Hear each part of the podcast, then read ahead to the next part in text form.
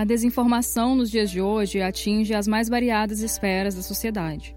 Com a pandemia, as informações sem embasamento foram direcionadas para pautas de saúde.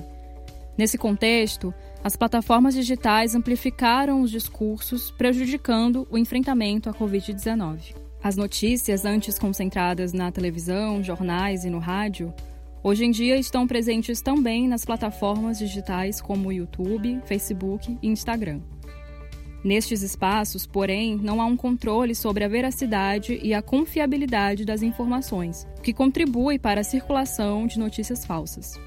A jornalista Daiane Machado, doutoranda no programa de pós-graduação em Política Científica e Tecnológica da Unicamp, desenvolve uma pesquisa sobre desinformação em saúde. Ela relata que normalmente as pessoas já são vulneráveis à desinformação. Essa situação se acentua em momentos de muita ansiedade, como vem acontecendo agora durante a pandemia da Covid-19. Na nossa pesquisa, a gente vem identificando públicos muito diferentes, produzindo e também consumindo esse tipo de material. A gente já encontrou profissionais da saúde, cientistas, empresários, jornalistas, pessoas que usam a internet há muitos anos para espalhar desinformação e também pessoas que começaram faz pouco tempo depois que viram uma oportunidade, ou de ganhar dinheiro, ou de ficar famosas. O que todas essas pessoas têm em comum é uma desconfiança excessiva, né? Uma desconfiança muito forte em relação a qualquer instituição oficial. Então é muito comum que elas ataquem a imprensa, uh, instituições de ensino e pesquisa, agências oficiais de saúde, e ao mesmo tempo elas tentam se promover como fontes alternativas e mais confiáveis, né, que o público pode procurar para se informar.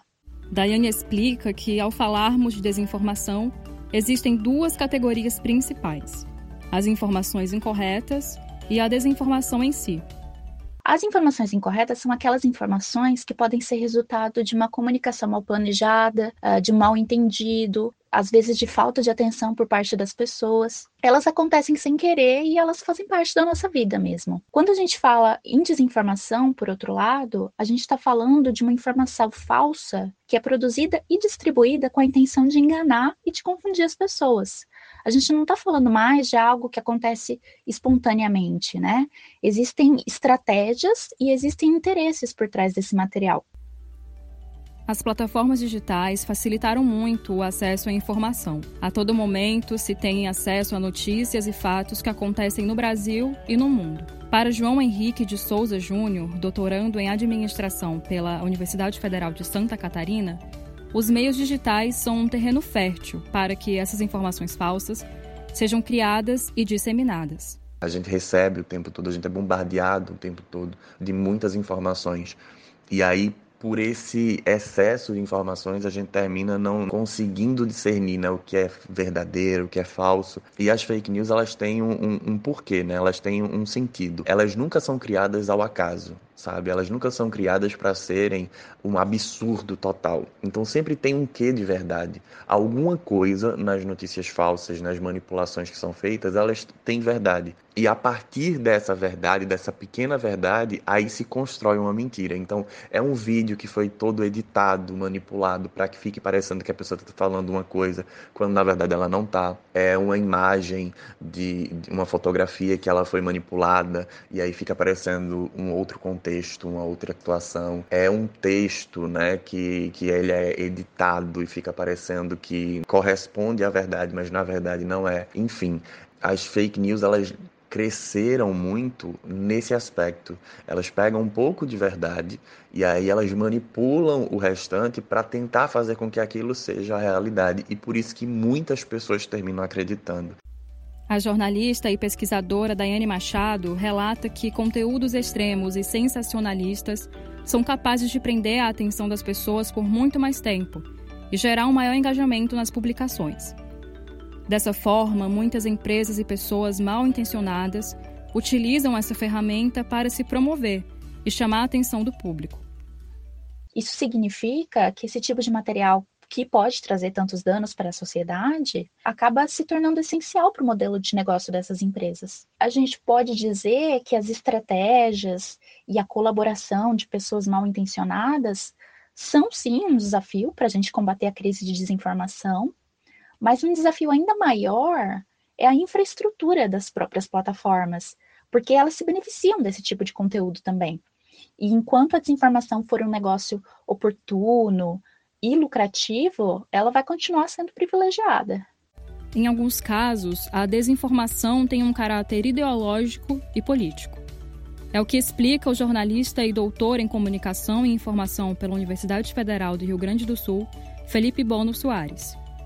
Integrante do grupo de pesquisa em mídia, discurso e análise de redes sociais, Soares analisa como recomendações de prevenção, como usar máscara, álcool em gel e manter o distanciamento social são vistos como atos políticos e ideológicos. Quando a gente recebe o conteúdo desses influenciadores, tem estudos que mostram que quem uh, tem algum tipo de admiração, que tem que segue esses influenciadores nesses espaços, tem uma tendência maior de aceitar as sugestões, enfim, buscar mais informações e seguir aí o pensamento que corrobore a opinião desses líderes políticos, né? Então, Especialmente nesses casos, a gente precisa ter um cuidado especial para, de fato, buscar fontes qualificadas e mesmo que seja o político que eu gosto, ou o influenciador político que eu gosto, eu devo buscar também mais informações sobre a temática, devo buscar outras opiniões e aí é importante, a gente pode muitas vezes criticar de alguma forma a ação da imprensa, porque pode errar, porque daqui a pouco pode não, não, não fazer um serviço sempre perfeito, como qualquer outra profissão, o jornalista também tá aí, tem essa possibilidade de errar no seu dia a dia, né? Mas nesse caso é o grande, a grande fonte de confiança para informações verificadas, né? Quando a gente vai se informar ou vai buscar a opinião de influenciadores políticos no YouTube ou outros espaços, é importante que a gente também vá atrás aí de veículos jornalísticos de confiança, de espaços aí institucionais onde tem uma informação checada, uma informação de qualidade, para buscar verificar de fato se isso é ou não verdade, né? A saída para não cair em informações falsas passa pela educação midiática, ou seja, ensina a população como consumir informações confiáveis. Nesse sentido, o doutorando João Henrique de Souza Júnior destaca a importância também de uma educação para o uso da tecnologia? Eu acredito que a gente possa começar a combater a desinformação pela educação. É, a gente precisa. Eu acredito que a educação ela é transformadora.